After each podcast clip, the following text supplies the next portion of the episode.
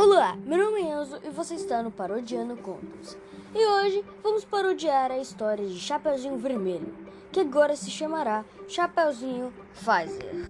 Chapeuzinho Pfizer era uma menininha muito responsável e corajosa, e sua avó um tanto descuidada.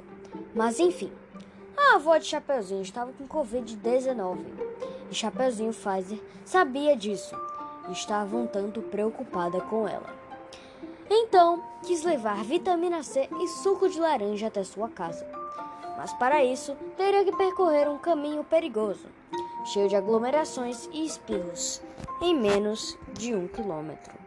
Chapeuzinho seguia pelo bosque sozinha e avistou o lobinistro. Passa o erro, falando a todos: Quebrem o isolamento social!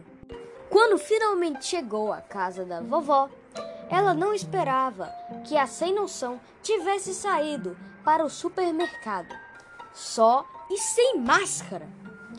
E Chapeuzinho pensou: vixe, ela vai passar Covid para as outras pessoas. Então saiu correndo armada com máscaras e álcool gel 70%.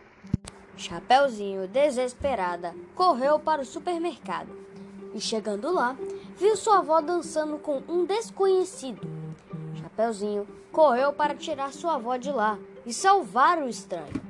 Ela puxou sua avó, lhe deu um banho de álcool gel, colocou-lhe a máscara e só então que a vovó levou o maior sermão.